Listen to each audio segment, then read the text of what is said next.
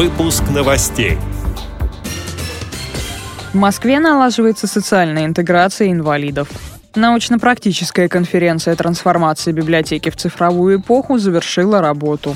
Более ста воспитанников столичных коррекционных школ-интернатов получили комплекты новых тактильных книжек. Далее об этом подробнее в студии Дарья Ефремова. Здравствуйте. Мэр Москвы Сергей Собянин провел заседание Координационного совета по делам инвалидов, в ходе которого обсуждались направления поддержки людей с ограниченными возможностями здоровья.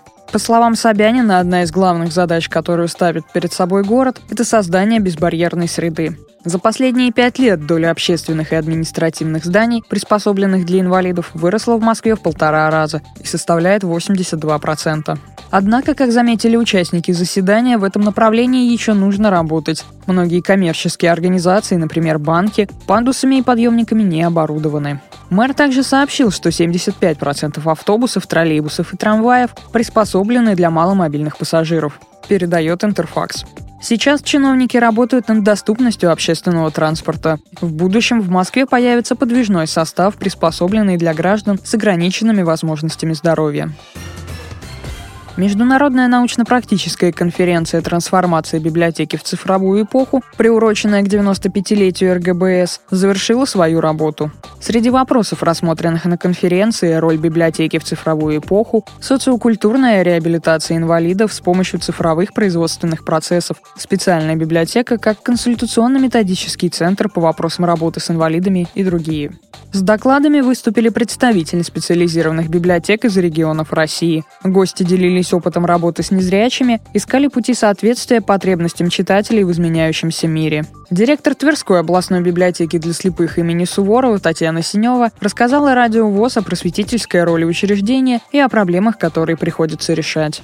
Библиотека Тверская была создана в 1964 году. В прошлом году мы отмечали юбилей 50 лет библиотеки. Значит, читателей у нас 3340 человек. Это в области, то есть в городе и область библиотека обслуживает. У нас э, два филиала в Вышнем Волочке и Торжке, там, где есть предприятия для слепых, и пункты выдачи во всех муниципальных районах Тверской области. У нас создан клуб при библиотеке для работы со слепоглухими. В связи с тем, что мы участвовали в программе «Доступная среда», мы сейчас адаптировали наше учреждение для всех групп инвалидов, то есть и для слепых, глухих, и инвалидов-колясочников. И вместе проводим все мероприятия. У нас очень активно работает клуб «Сильное звено», где они проводят интеллектуальные игры.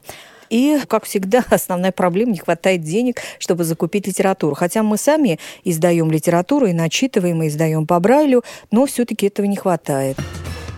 Более ста воспитанников столичных коррекционных школ-интернатов получили комплекты новых тактильных книжек в Международный день слепых. Акция состоялась в Российской государственной детской библиотеке. Все книги разработаны специалистами благотворительного фонда «Иллюстрированные книжки для маленьких слепых детей».